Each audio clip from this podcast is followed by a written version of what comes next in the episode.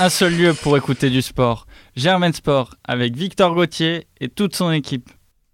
Bonjour à toutes et à tous, Germain Sport est de retour au studio. On est très heureux de vous retrouver en ce lundi 9 mai. Les examens sont terminés. La joie est de retour dans le studio. Comment ça va euh, Zoé? La vie est de retour et ça c'est bien. Plus d'examen. Et Simon aussi?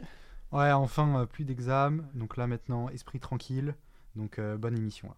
Un jingle et c'est parti. Germain Sport. Et pour commencer cette émission, on va parler de foot avec euh, ce samedi la finale de la Coupe de France entre Nantes et Nice. Et ce sont les, les Canaries qui se sont imposés 1 à 0 grâce à un but de Ludovic Blas sur penalty. Alors Ilias, t'as suivi ça? Ah oui, ah oui, oui, oui, oui, oui. J'ai suivi ça euh, d'un œil euh, aiguisé en même temps que, en même temps des partiels et, et des révisions. Euh, bah moi, je suis très content pour Nantes. Euh, je suis pas un supporter euh, de Nantes, vous le savez tous. hein. Moi, c'est c'est le Paris Saint-Germain et uniquement le Paris Saint-Germain. Mais pour autant, je suis, je suis content de voir. Ah, C'est euh, triste. Oui, c'est triste, mais ouais, j'avoue, c'est triste. C'est triste de supporter une équipe euh, qui, qui a du mal, hein, mais euh, qui fait 2-2 contre, contre 3. Mais euh, non, plus sérieusement, euh, ça me fait plaisir de voir euh, Nantes, bah, du coup, qui accède à une, comp- à une compétition européenne. Je crois que ça faisait euh, 25 ans, quelque chose comme ça, qu'ils n'avaient pas accédé. Ça faisait longtemps. euh, il me semble que leur dernière Coupe de France c'était en 2000. Ouais. Donc euh, ouais, ça faisait longtemps qu'on les a pas vus en Coupe d'Europe. Ils étaient aussi en deuxième division. Donc euh, c'est vrai que là on a vu toute la ferveur du public nantais à- au Stade de France. C'était très beau. ouais. Ouais, ouais, il y a eu un travail incroyable, en tout cas, de l'entraîneur qui est. Comboiré Bravo, Simon. Et du coup, non, non, franchement, c'est. Bah, tous les honneurs sont, sont pour Nantes. Ouais, et puis en plus, euh, bah, l'année dernière, ils étaient quoi? C'était l'année dernière, hein, ils étaient à Bah, deux L'année doigts de- dernière, ouais, ils ont failli la. Ligue 2, là. Ils se... mais Justement l'année dernière, ils ont euh, battu Toulouse en barrage. Euh, donc c'est vrai qu'ils Mm. avaient fini 18ème. Et là, euh, dès la saison suivante, gagner un trophée, Ouais, puis en aller plus, en Europe. Déjà en Ligue 1, là, ils sont 9ème là. Ce que je Ouais, vois. ils ont fait une bonne saison. hein. Donc, ouais, donc bonne saison, bonne, bon recover. Et en plus, avec un trophée pour filer en Europa League, bon, ils vont peut-être se faire, ils vont sûrement se faire, se faire déchirer, mais au moins ils sont en Europa League. Ouais, dans la vérité, tu les vois. euh, Bah, franchement, ils peuvent faire un truc comme Rennes. hein. Je S'ils sais font pas, un bon ouais. cet été. Moi, Moi, Bon, je les vois de toute faire un façon, au pire, au pire, c'est reversé en C4. euh, tu peux toujours espérer. hein. Donc, euh, ouais, Nantes euh, qui sera qualifié pour la Coupe d'Europe. Et on peut parler aussi un peu de Nice euh, qui a été très décevant sur cette finale, notamment euh, offensivement. Et c'est vrai qu'on attendait peut-être un peu plus euh, de l'équipe euh, de Christophe Galtier. Mais euh, donc, c'est vrai que ça restera un échec. Après Nice qui est sixième, qui peut encore espérer se qualifier. Du coup, ils ont un match en moins et ils peuvent viser peut-être le, top 4 ou 5. Ça va être compliqué pour finir dans les 4 premiers. On rappelle PSG premier, Marseille deuxième. Marseille qui consolide sa deuxième place. après, on le rappelle, l'élimination en Coupe d'Europe contre Feyenoord et la défaite 3-0 dans l'Olympico. Euh, Monaco qui a aussi gagné, qui prend euh, la troisième place parce que Rennes n'a pas encore joué. Euh, et voilà, donc c'est sûrement le podium qui va jouer entre ces équipes. Après, on a Strasbourg, Nice, Lens, Lyon, seulement huitième, euh, qui a laissé échapper encore une fois la, Coupe d'Europe ce week-end avec une défaite à Metz. Donc euh, c'est vraiment une saison très compliquée pour les Lyonnais. Euh, ça va être encore une fois sans Coupe d'Europe. Et puis on, va parler du maintien un peu. Euh, la lutte est passionnante. Mais c'est vrai que ça se complique un peu pour les Girondins de Bordeaux qui sont une nouvelle fois inclinés lourdement. Une défaite euh, 4-1 à Angers. Donc Bordeaux qui se rapproche encore un peu plus de la Ligue 2. Tandis que Metz, on l'a dit, a gagné. Metz, c'est encore jouable. Et Saint-Etienne qui va jouer cette semaine. Lorient euh, a perdu face à Marseille. Donc Lorient est 17ème. Comment vous voyez la, la fin de saison? Là, il reste euh, deux, deux journées. Bah déjà vite fait, Saint-Etienne, ils ont que 35 matchs euh, Oui. joués, donc ça veut dire déjà, s'ils gagnent, ils Ah, reviennent S'ils gagnent, euh, à Bordeaux 34 est points, euh. officiellement euh, relégué. Ah ouais? Ouais. Bah en tout cas, Saint-Etienne, s'ils gagnent, ils reviennent du coup à 34 points. Parce que au- Bordeaux, à- à hauteur maximum, ils peuvent être à 33. Ouais, non, Euh, c'est- ouais. Bordeaux, Bordeaux, ça va être très compliqué. De toute Ah ouais, façon, Bordeaux, a euh, énormément vanné Saint-Etienne en début de saison. C'était Comparé mérité. à ce Non, que, c'était ouais, non, mais, mérité, ouais, mais c'était comparé à ce que fait Bordeaux ah, maintenant. c'est c'est des deux clubs, on s'attend pas à ce qu'ils soient là. hein. Ah, Bah, pff, un peu quand même. hein. Enfin, Bordeaux, Bah, Bordeaux, c'est des. c'est- c'est Un peu, mais c'est des même. clubs, Ouais. on s'attend pas à ce qu'ils jouent le maintien. euh, Bordeaux, oui, voilà, Saint-Etienne aussi. Bordeaux, ils sont champions il y a. C'est vrai qu'on est déjà en 2022, mais Ouais. Bordeaux, ils sont, champions- il y a 12 2009, ans, ouais. euh, ouais, 2009-2010 ou dans ces eaux-là. Donc, euh, même Saint-Etienne, c'est un club historique en France. Donc, ça fera bizarre. Et même Metz, on les pensait morts. euh, bah, finalement, euh, ils ont gagné contre Lyon. Contre Montpellier, on se rappelle qu'ils menaient 2-0, ils se font rattraper à la fin. Donc là, euh, à voir le résultat de Saint-Etienne, mais s'ils arrivent à enchaîner euh, sur les deux derniers matchs, euh, ça sera peut-être la, la grosse surprise. Du coup, j'aimerais bien qu'on enchaîne avec le foot féminin euh, un rapide mot. Ça va pas forcément très fort pour les garçons à l'OL, mais par contre, chez les filles, ça va super bien. Euh, elles se sont qualifiées pour leur dixième finale euh, de Ligue des champions féminines de l'histoire. Après euh, un match avec une affluence record pour un match de football féminin en France au Parc des Princes face au- à l'équipe féminine du PSG. Euh, 40 000 43 000 spectateurs, si je me trompe pas. Ouais, le, le parc était plein en tout cas. Ouais, C'est vrai que ça me rappelle, tu parles de ça, on voit aussi en Espagne où il y a une énorme ferveur pour Mm. le foot féminin. D'ailleurs, c'est on a eu euh, des- le des- FC Barcelone qui. euh, On a eu des, qui des classicos, euh, des classicos au, Camp Nou avec euh, quasiment 100 000 personnes. Ouais. Donc euh, vraiment, euh, on voit toute la ferveur là-bas pour le foot féminin. Et on le rappelle aussi avec euh, la Ballon d'Or euh, qui est espagnole, euh, Alexia Putellas. Non mais oui, un super engouement pour le foot féminin, je trouve ça super bien, surtout que c'est un match où ça a bien joué. euh, bon, les Lyonnaises, euh, de toute façon, avaient déjà, euh, l'avaient déjà emporté euh, à la demi-finale aller sur euh, les Parisiennes, et elles montrent vraiment qu'elles ont euh, leur place pour, euh, pour cette finale, et ben, on leur souhaite le meilleur, on espère qu'elles vont gagner. Évidemment, à les Lyon, ça serait bien de, de les voir regagner. On sait que l'année dernière, euh, elles s'étaient fait éliminer par Paris, euh, qui n'était pas allé au bout. Mm. Donc, euh, on espère que la, la Ligue des Champions sera française en foot féminin cette saison. On passe au foot européen, on fait un petit détour par l'Angleterre avec euh, la lutte pour le titre qui se précise. euh, City-Liverpool qui était au mano à mano. Entre-temps, on peut peut-être vite euh, revenir rapidement sur les demi-finales retour de la Ligue des Champions Mm. avec Liverpool qui a tremblé en étant mené 2-0 à la mi-temps. Ils avaient gagné 2-0 au match aller contre Villarreal, qui a tremblé face au sous-marin jaune, mais qui s'est finalement remis la tête à l'endroit en deuxième mi-temps avec une victoire 3-2 qui les envoie au, Stade de France. Et ils affronteront le Real Madrid, le Real Madrid qui a, qui a renversé, qui a renversé euh, Manchester City en deux minutes euh, grâce à un doublé de Rodrigo. Rentré juste avant, euh, Mahrez avait ouvert le score. 2-1, en- donc prolongation, et l'inévitable Karim qui marque sur penalty. Euh, 3-1, il envoie le, Real, euh, le Real en finale, complètement dingue. Incroyable. Bah, dans le groupe, on avait, euh, on avait kiffé. Hein. Ou en tout cas, bah, même le, ma- le match avait déjà été incroyable. Le match retour, hein, Encore mieux. plus. Ah oui, hein, c'était incroyable. Euh, Rodrigo 90, Rodrigo 91e, Benzé euh, à la 95e. Franchement, 94, ouais, mais en, en 94. prolongation. Ouais, exact. Puis à noter quand même la classe de Benzema qui propose Exact. le penalty à Rodrigo Ouais, pour tenter le fasse triplé. Incroyable.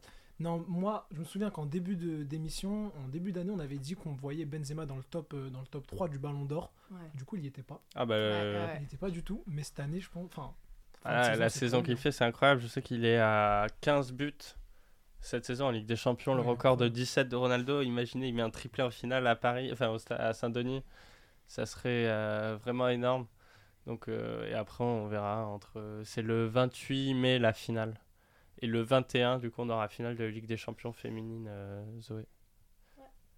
C'est où la. Ça se passe où la finale de la Ligue des champions féminines? À Turin. D'accord. Donc, qui veut rebondir sur euh, Benzema Bah Benzema, euh, que, que rajouter? Parce qu'en fait, ça fait des semaines qu'il a, qu'il a ce niveau de performance. Donc on peut vraiment rien dire de plus. S'il met un triplé euh, en, Ligue en finale de la Ligue des Champions, bah, on pourra rien rajouter à part dire qu'il est incroyable. Et que là, il va normalement gagner le Ballon Oui, bah, d'Or. là, a- le Real a déjà gagné la Liga. S'il gagne le- la Champions League, euh, impossible. Bah, ouais, mais regarde de l'autre côté, après, t'as as Mané. Donc, euh, bah, Mané, lui, il peut gagner la, la, la première ligue. Et en plus, il a l'avantage d'avoir quand même gagné la Cannes euh, avec euh, son équipe Ouais, nationale. c'est pour ça ça va être et, la euh, du très monde, et la intéressant. Coupe du Monde, même si c'est la France qui la gagne, de toute la façon. Coupe du Monde ne compte pas ouais, pour. bah, ce c'est ça, après la remise du Ballon d'Or, donc de toute façon, on ne tient pas en compte euh, la, la Coupe du Monde, dans laquelle la France, euh, pendant laquelle la France fera, enfin, j'espère en tout cas, une très bonne performance. Et euh, voilà. Donc, euh, T'es quand même optimiste pour euh, la première ligue avec Mané. Hein. Oui, c'est ça. On va parler Ouais. de la première bah, ligue il y a et juste des euh, chances, euh, non, Bah, et- d'Or. pour finir sur Il la. y a des chances, mais pas énormes. on- D'accord, mais enfin. je- Déjà deuxième Pour de- finir, pour finir, euh, pour, fin- pour finir sur la Ligue des Champions, c'est vrai que ça va être euh, la finale qui on en saura peut-être un peu plus en fonction du gagnant entre Mané et Benzema pour le Ballon d'Or. Après, c'est vrai que même si Liverpool gagne, que Benzema met un doublé, euh, peut-être peut-être que ça suffira, on va bien voir. Et c'est vrai que ce qui peut pê- ce qui peut pencher en faveur euh, de Mané, c'est le championnat peut-être si Liverpool gagne, mais Liverpool euh, qui a trébuché avec un match nul contre Tottenham 1-1 et dans le même temps Liverpool, euh, City s'est imposé largement, donc City qui, qui prend 3 points d'avance, donc ça semble se dénouer. Ça semble se dénouer. C'est vrai qu'on a vu Liverpool qui perdait petit à petit ses espoirs de championnat avec ce match pour Tottenham. Mais bon, quand même, euh, faut rappeler que jusqu'à la. Dans les 80, la dernière minute, je sais, je sais pas quand euh, Liverpool a marqué, mais euh, donc l'ouverture du score euh, par Hugminson Tottenham. Pendant très longtemps, on a qui cru est à coup, euh, 20 buts, euh, 20 buts cette saison en première 20 ligue. ouais. buts Et sans, 12 euh, en 2022, si je me trompe pas. sans aucun penalty. Ouais. Donc c'est vraiment Donc, énorme. Hugminson, incroyable. Il est très je- très je fort, ouais. un joueur, un joueur l'aime à sous mort. côté je trouve. Ouais. Ah, vraiment, vraiment, vraiment. Qu'il aurait sa place dans un top club. Je dis pas que Tottenham est, pas un top club, mais dans un des meilleurs clubs d'Europe qui joue la, la Et victoire en tu Ligue des priverais d'Harry Champions. Kane? Bah, on peut prendre les deux. des- mais même des- Harry Kane avait Ah, si envie. n'est le meilleur duo de l'histoire de, euh, Ouais, de sûr. la première ligue. Bah, on l'a vu, ils ont enchaîné euh, les performances et même euh, Kane qui avait parlé de partir à l'été dernier, finalement il est Ouais. resté. Donc on va bien voir cet été. Et euh, donc ouais, euh, Liverpool, euh, ça va être compliqué pour le titre. Euh, c'est City. Mais ils ont quand même réussi à sauver un point du coup. C'est vrai, ils ont sauvé un point avec un but de Luis Diaz sur une frappe contrée. City qui s'est euh, donc imposé, qui prend le large. Et pour l'Europe, euh, ça, ça semble. T'en penses quoi, Zoé, pour l'Europe? On aura Chelsea troisième probablement, la quatrième place qualificative pour la Ligue des Champions. Ça, c'est entre, euh, entre Arsenal et Tottenham. Euh, là, Arsenal ayant gagné son, son match, euh, ils sont à 66 points, Tottenham 62, donc 4 points d'avance. On a un derby euh, jeudi qui va arriver, donc possibilité pour l'un ou pour l'autre de prendre 3 points. Si, euh, si c'est Tottenham qui arrive à prendre les 3 points, alors à ce moment-là, euh, ce sera resserré. On- Tottenham pourrait avoir ses chances, même si pour l'instant, il faut avouer que c'est mieux parti pour Arsenal. En tout cas, pour euh, la course euh, à l'Europe, on, on espère quand même que Tottenham arrivera à se maintenir pour l'Europa League. Et euh, c'est fini pour la Ligue des Champions pour Manchester Ouais, United. Manchester qui a perdu 4-0 à Brighton. Ouais. Ça fait mal hein, quand on voit le recrutement Ronaldo, Varane, Sancho. Bah, à part Ronaldo qui a été au niveau cette saison, très compliqué pour les autres. On dit un petit mot de foot espagnol, on a déjà parlé du Real, de Benzema, le Real qui se déplaçait euh, ce week-end euh, chez le terrain du rival de l'Atlético Madrid et le Real euh, qui a chuté 1-0 la, la victoire des Colchoneros grâce à un but de Carrasco. Donc en Espagne, le Real est déjà champion. On se dirige vers une deuxième place pour Barcelone et c'est serré après les quatre premières places au qualificatif. Donc on, on devrait retrouver Séville et l'Atlético. Il y a un point d'écart entre les deux, donc euh, à voir euh, qui finit troisième ou quatrième. Et enfin, dernier championnat où c'est encore intéressant avec beaucoup d'enjeux, c'est la- l'Italie, la Série A. Euh, les deux clubs milanais au coude à coude. L'Inter qui s'est imposé 4 à 2 contre Empoli. Milan qui s'est imposé 3-1 face à Vérone. Et donc au classement, là c'est Milan devant premier avec seulement deux points d'avance sur l'Inter à deux journées de la fin. Donc euh, tout est encore jouable. Un petit prono euh, ici? À AC Milan. euh. AC Milan, euh, je pense aussi, ouais. Ouais, c'est Milan. Bah allez, c'est Milan. T'as l'air convaincu. ouais, vachement. J'ai pas suivi la série A cette année. Ah, c'est très intéressant en tout cas, il y a beaucoup de duels. La Juventus qui va se qualifier pour la Ligue, la Ligue des Champions, mais la Juventus quatrième euh, à 11 points de l'AC Milan, donc euh, il y a quand même un bel écart et c'est tro- troisième c'est Naples. Donc euh, ce sont des équipes qu'on va retrouver en Ligue des Champions la saison prochaine. Et pour finir sur le foot, euh, on a parlé un peu au début, Nantes qui remporte la Coupe de France, Paris le titre, donc on aura donc le trophée des champions entre Nantes et le PSG, ça sera à Tel Aviv vers la fin juillet, vers le 30, si je dis pas de bêtises. Donc on passe au rugby. Euh, Le rugby avec les quarts de finale de la Coupe d'Europe. Il y avait du lourd euh, ce week-end et notamment euh, Toulouse, le tenant du titre, qui se déplaçait chez les Irlandais du Munster avec un match vraiment exceptionnel. Je ne sais pas si vous avez regardé. Ça se finit à 24-24 euh, à la fin du temps réglementaire.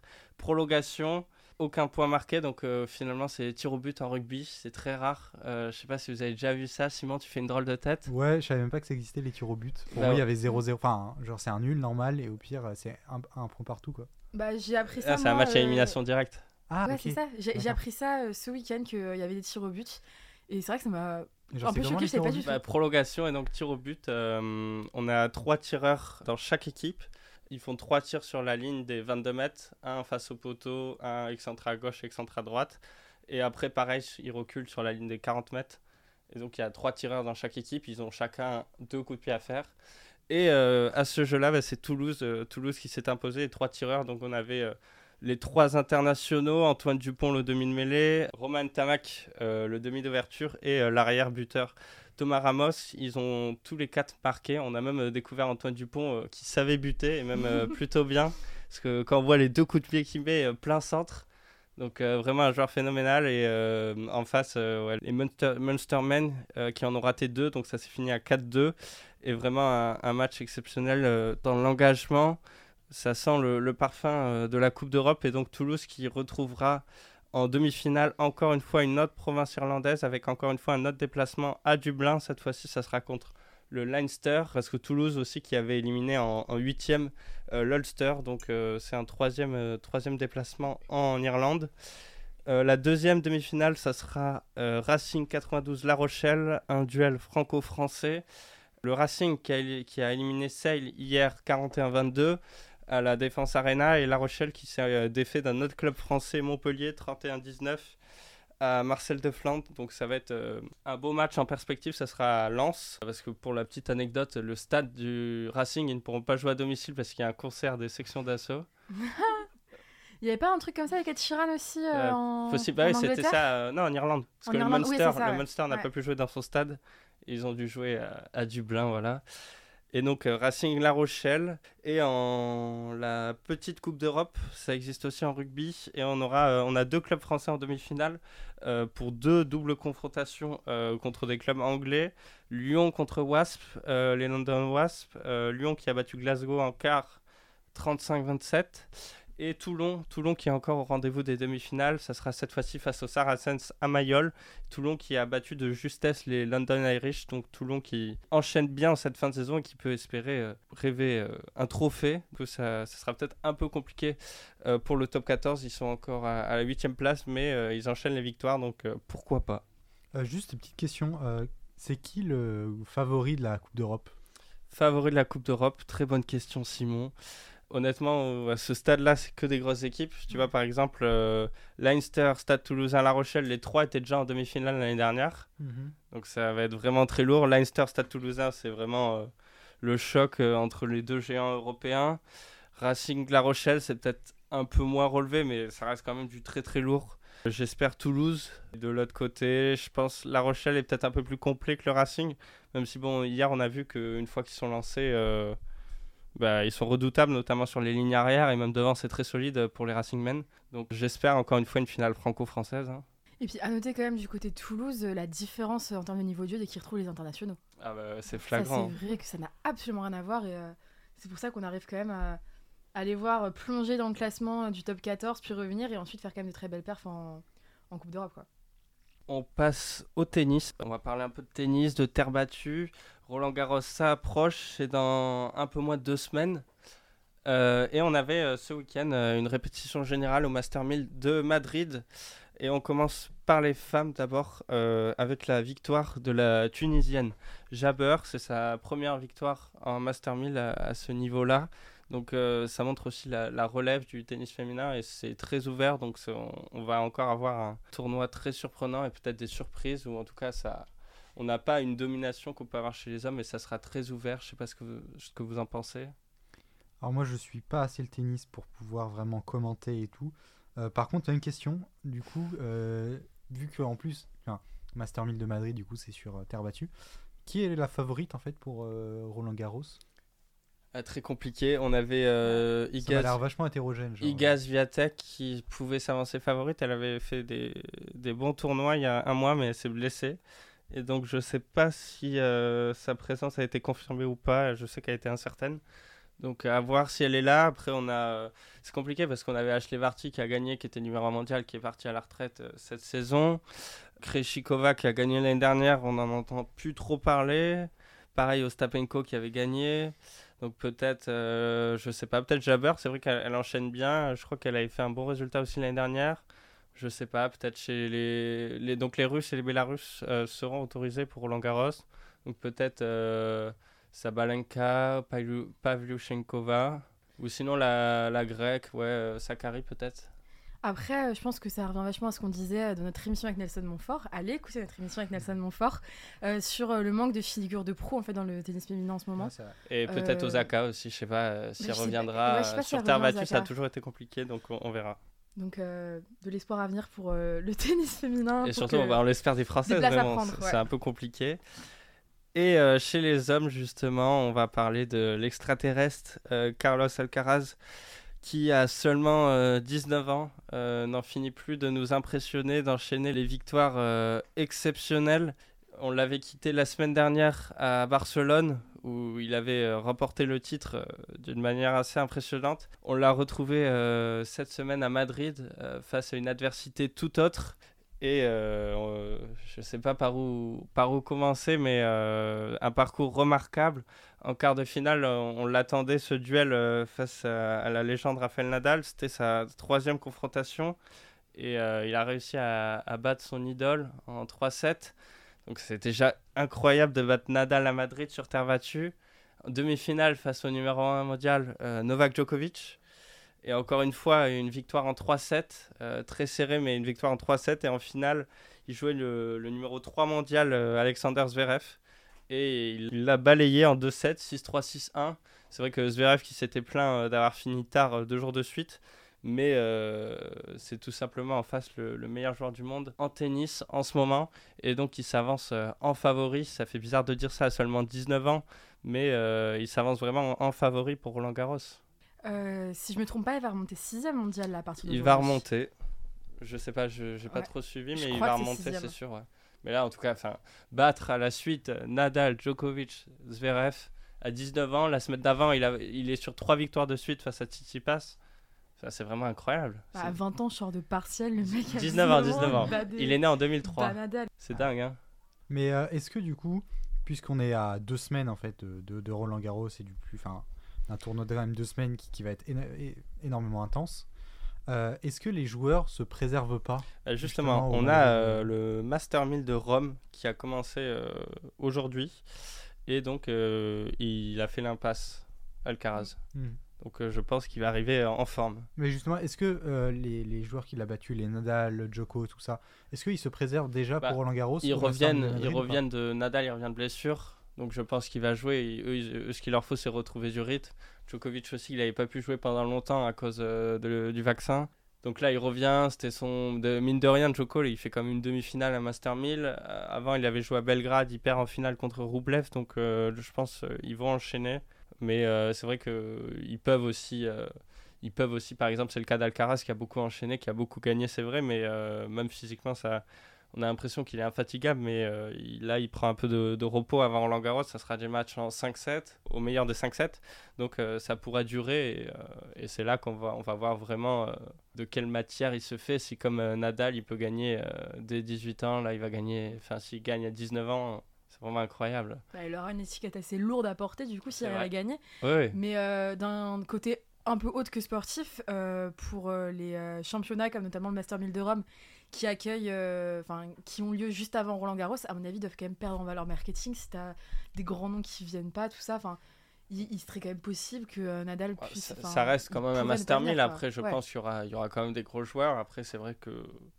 bon, on verra en fonction de, de qui il y aura. Je pense qu'il y aura quand même des gros joueurs. Nadal, pourquoi il vient Ouais. pas Nadal? Peut-être Nadal. J'ai vu qu'Alcaraz n'y allait pas. Mais euh, après, je sais qu'on a aussi un Medvedev qui revient, euh, qui s'est entraîné sur terre battue. Je- il sera Ouais. là aussi, je pense. Donc ça va être vraiment euh, très intéressant.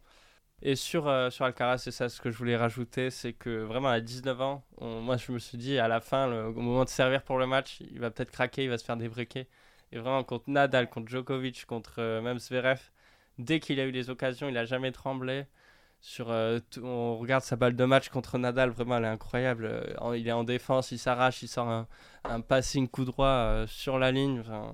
Il est vraiment juste tout ce qu'il fait, c'est propre.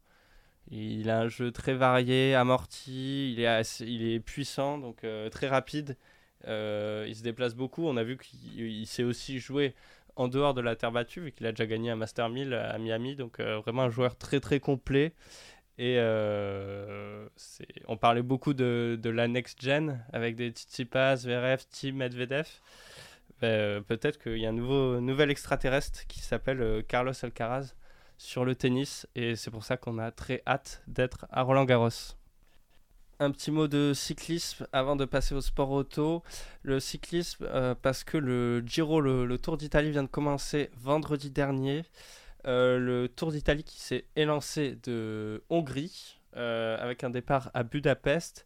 Une première étape qui a été remportée à Visegrad par le Hollandais Mathieu Van Der Poel euh, qui euh, endosse par la même occasion le maillot rose. Maillot rose qui porte toujours parce qu'il a fini deuxième du chrono sur la deuxième étape euh, dans les rues de la capitale hongroise. Un chrono qui a été remporté un peu à la surprise générale par le grimpeur Simon Yates de la Bike Exchange. Simon Yates, l'Australien qui joue le général. Donc c'est un peu surprenant de le voir gagner ce contre-la-montre devant les spécialistes de l'exercice. Et euh, hier, c'était la, troisième étape, une étape pour les sprinters. Et euh, c'est le, Britannique, l'homme de man de, Quickstep Alpha Vinyl qui s'est imposé au sprint. Une nouvelle victoire pour lui en grand tour. Et il, s'est imposé devant le Français Arnaud Desmar. Et notamment sa vitesse au sprint impressionnante. Il a atteint euh, les 74 km/h sur un sprint en, plat. C'est vraiment un sprint incroyable de Cavendish. Aujourd'hui, journée de repos euh, sur les routes italiennes parce que les, les coureurs ont quitté la Hongrie pour la Sicile. Et demain, on aura déjà un- une grosse étape avec l'ascension du volcan Etna. Donc, euh, on pourra déjà en, voir un peu plus. Pour le général, les Français qui sont bien placés, euh, on pense notamment à Romain Bardet, à Guillaume Martin, qui a repéré le l'Etna en, en s'entraînant deux semaines là-bas. Donc, il y y a de beaux espoirs. Et puis, sinon, pour le, pour le général, on, on peut citer l'équatorien euh, Richard Carapaz, euh, champion olympique pour Ineos. On a Simon Yates, on l'a dit. Encore Tom Dumoulin, donc euh, il y aura du bon monde sur ce Giro et euh, on a hâte euh, que la course se décante un peu plus euh, et qui, qui va occuper euh, ces deux prochaines semaines pour tous les passionnés de cyclisme. Et pour finir, Le les sport sports préféré d'Ilias. Ouais et pour finir, les sports auto. Et on commence par les 6 heures de Spa avec euh, en endurance euh, la victoire de la Toyota numéro 7 pilotée par Conway, Kobayashi et Lopez devant l'Alpine dans des conditions mixtes avec euh, de la pluie, la course qui a été interrompue à la suite d'un gros crash aussi. Et on a eu l'abandon de la Toyota numéro 8 euh, victime de problèmes hybrides. Et donc au, championnat c'est Alpine avec cette deuxième place qui consolide son avance avant les 24 heures du Mans le grand rendez-vous de l'année en endurance qui auront lieu les 11 et 12 juin 2022, donc au Mans. C'est dans un mois, tout pile quasiment. Donc euh, ça va être aussi une belle course. La boucle est bouclée, je me souviens, je crois que c'était la première émission, un truc comme ça, on avait débriefé les, les 24 heures du Mans euh, 2021 ensemble. En tout cas, moi je suis contente de voir qu'Alpine euh, a de l'avance, c'est vrai qu'ils ont toujours eu une position assez dominante, enfin dominante, pas forcément, mais une position euh, à l'avant euh, en, en endurance. C'est vrai équipe, euh, qu'en endurance, on le rappelle, le, les- c'est un peu compliqué les classements parce qu'on a différentes catégories de voitures, les hypercars, les LMP2 et ensuite des GT, GT Mm. Pro, GT Amateur. Et donc évidemment les, les, les hypercars, les LMP1 qui sont les plus rapides et donc qui, qui concourent chacune dans leur catégorie. Et euh, dans cette catégorie-là, c'est souvent Toyota qui a Ouais. dominé ces dernières années.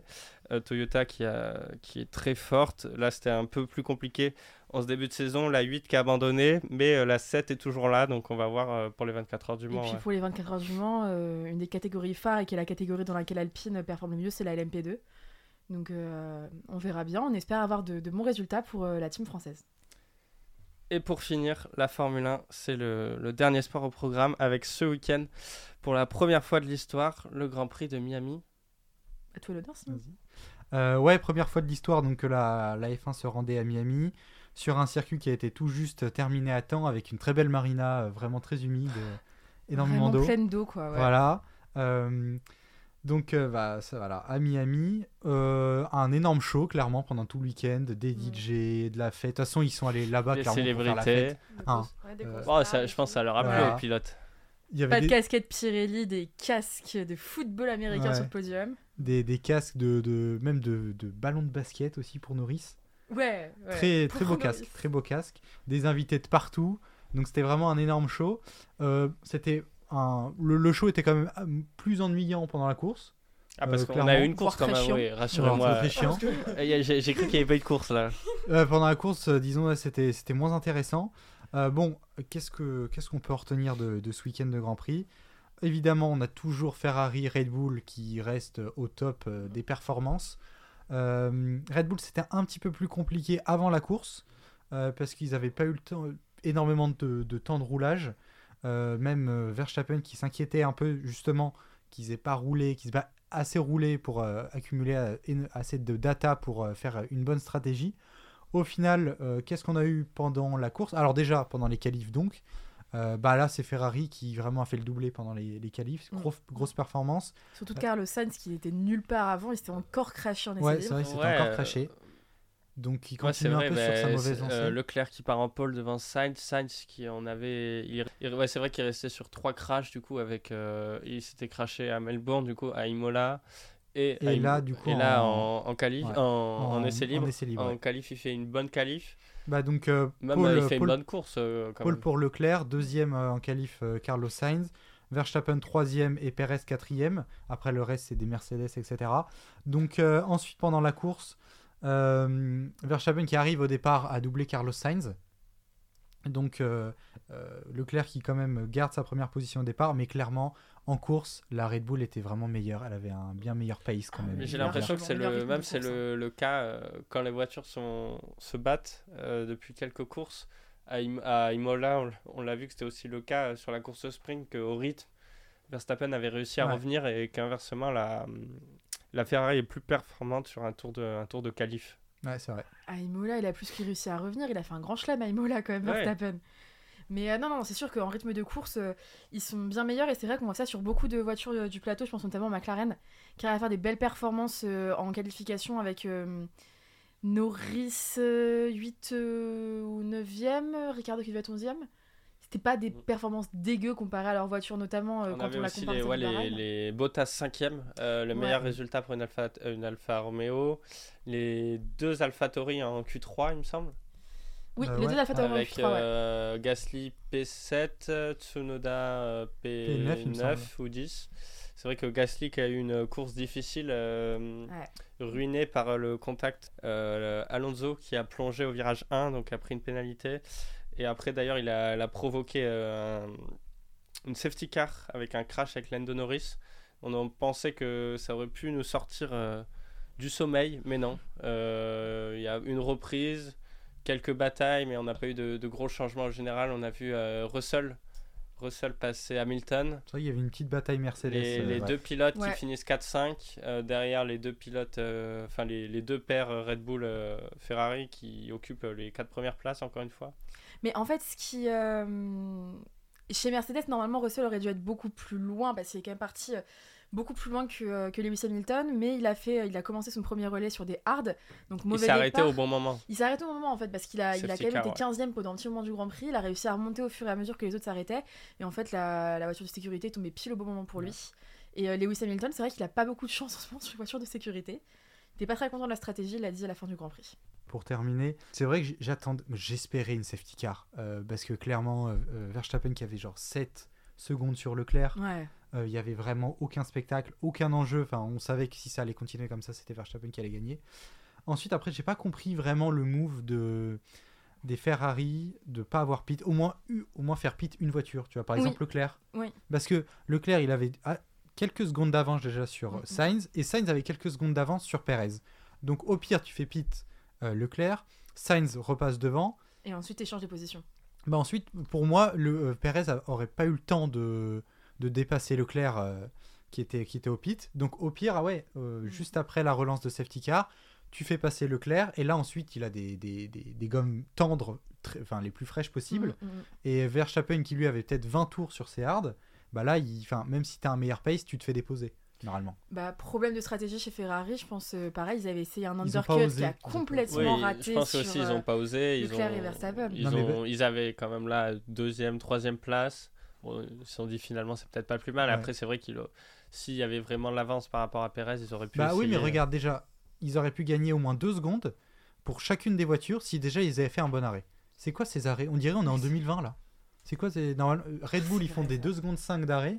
Et les autres ils font quoi Cinq 4 secondes, ouais, ou ils ont 4 pas Ah, fait bah, un secondes Alpine a fait fait un 6 arrêt. secondes aussi. Ouais, C'est pas Ouais, non, possible. ils ont pas fait des bons arrêts. C'est vraiment les mêmes problèmes que 2020. J'espère ils vont pas Bah, tomber dans leur au moins la voiture est la voiture est performante au moins. Après, oui, faut- mais le problème c'est que là ils commencent à rattraper. Red Bull ils sont à combien Ils sont à que dalle de Ils sont à Non, 7 mais points je en pense que- championnat je pense que constructeur et la- euh, Max Verstappen a, Il a 19 deux points. courses. Il a, il a fini premier à toutes les courses où il a terminé. Il a Ouais. fait ouais trois courses, trois victoires. Euh, Là les problèmes de fiabilité on les voit plus trop sprint, maintenant. Ouais, ouais. sachant Donc, euh, que y a après là aussi la, la Ferrari qui a jamais été euh, comment on dit en français upgrade euh, d'amélioration. Ouais. Ah ouais de- Oui, la Ferrari n'a jamais été améliorée donc là ça va arriver Attends, pour le vas-y, Ça va prochain. arriver, je pensais que ça arrivait justement cette semaine. Là ça va arriver pour le prochain Grand Prix donc on va, je pense Euh, la Ferrari Catalogne, En prochain termes de Grand Prix Ouais. chiant, là, on a Barcelone qui va Bah, arriver, Monaco après. Ah, et là, ça va. préparer Mais- les, les, les, les couettes.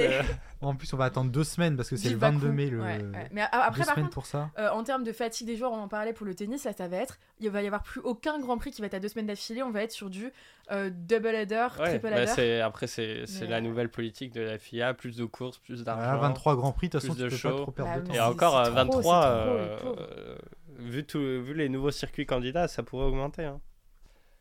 Bon, bah, c'est sur ça euh, qu'on finit cette émission alors. Euh, merci beaucoup euh, toute l'équipe, vraiment un plaisir. On va continuer encore à, à faire quelques émissions, on en a encore à publier, et puis peut-être euh, encore d'autres euh, qui vont venir, qui sait. Mais euh, sinon, bah, profitez bien des vacances, les amis. Bonnes vacances. Bonnes vacances et puis euh, bonne 3 à tous mes camarades qui partent comme moi l'année prochaine et puis euh, on se retrouve en master. Ouais, bonnes vacances à vous. Et puis, euh, restez à l'écoute parce qu'on a quelques émissions qui vont encore sortir. On espère avoir aussi quelques autres euh, invités dans nos émissions. Et puis, ouais, bah, quant à nous, euh, à dans deux ans. Voilà, on a encore des émissions, c'est ça. Restez à l'écoute de Radio Germaine. On remercie évidemment toutes nos auditrices et tous nos auditeurs pour cette saison. Encore des émissions et puis surtout, portez-vous bien pour ces vacances. À bientôt. Germain Sport,